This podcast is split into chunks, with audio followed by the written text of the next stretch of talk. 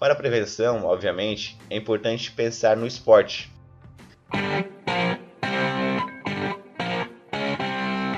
MovaCast, o seu podcast sobre saúde e performance. Olá pessoal, sejam bem-vindos ao MovaCast. Eu sou Thiago Serafim, host desse programa, e hoje o assunto é lesões no pubis, as famosas pubalgias. Para falar sobre isso, selecionei um artigo publicado em 2020 na JOSPT, no Journal of Orthopedic and Sports Physical Therapy, e o nome do artigo é Precession Hip Growing Pain Strength in Hagel's Score and Associated with Subsequent Injury in Professional Male Soccer Players. Ou seja, é, os scores na Hegel e a força de quadril estão associados com lesões subsequentes em jogadores profissionais de futebol. Em primeiro lugar, como eu comentei no episódio anterior, para prevenir lesões é importante ter de fatores de riscos. Só um adendo aqui, se você quer saber passo a passo para prevenir qualquer lesão, vai lá no episódio 2 dessa temporada, que é o episódio da semana passada. Aqui, neste caso, vamos falar da falta de força, especificamente de adutores. É um fator de risco para lesões no quadril e no pubis. Isso porque atletas com growing pain, ou seja, dores na região da virilha, costumam apresentar fraqueza dessa região. A pubalgia é muito comum em esportes que envolvem mudança constante de direção. Um popular aqui no Brasil, o futebol. E é justamente o tipo de atleta que este estudo abordou. Esse tipo de lesão costuma ser difícil de tratar. Eu mesmo já tive e posso afirmar que é uma dor em alguns momentos insuportável Dependendo do estágio, simplesmente o movimento de levantar, de virar da cama ou tossir pode provocar dor. Um exemplo conhecido no futebol que teve pubalgia é o Kaká. Kaká antes da Copa de 2010 sofreu muito com a lesão. E muitos afirmam que nunca voltou ao mesmo nível, por isso mesmo é importante pensar em como prevenir esse tipo de lesão dentro do esporte.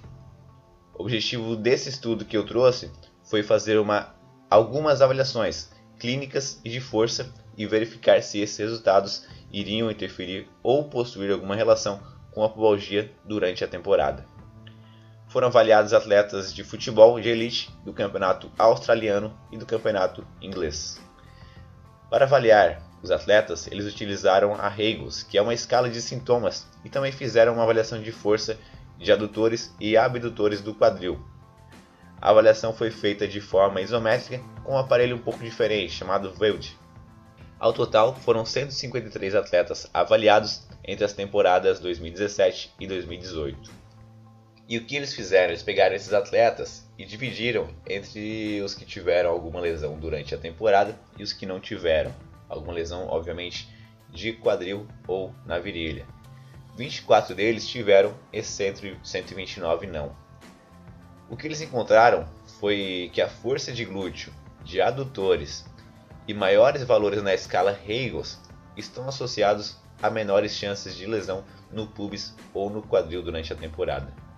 Este estudo não observou relação de lesão prévia com maiores chances de lesão, porém, alguns outros estudos encontram que atletas com lesão prévia podem ter até 2,6 vezes mais chances de se lesionar. Na minha opinião, os resultados são um pouco óbvios quanto à nossa prática e o que já é visto. Ele sugere apenas é, como se fosse uma forma de confirmação, de constatação desse fato. Ele mostra como avaliar é importante para fazer com que determinado atleta foque naquilo que ele mostra que ele mais precisa trabalhar para se prevenir. Dessa forma você consegue trabalhar justamente na deficiência entre aspas daquele atleta. Para a prevenção, obviamente, é importante pensar no esporte. No futebol, por exemplo, fortalecimento com foco em exercício excêntrico reduz em até 41% as chances de lesões em músculos adutores e lesões da virilha. 41% é muita coisa. Quem quiser saber mais, pesquise sobre o exercício Copenhagen. E por que exercício excêntrico? Porque esportes que envolvem constante mudança de direção exigem um foco nessa valência.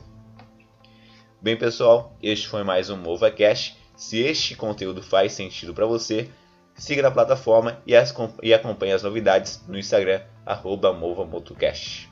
Mande para um amigo, pois tenho certeza que se faz sentido para você, vai fazer sentido para alguém próximo também. Espero que tenham gostado. Até a próxima semana. Tchau, tchau.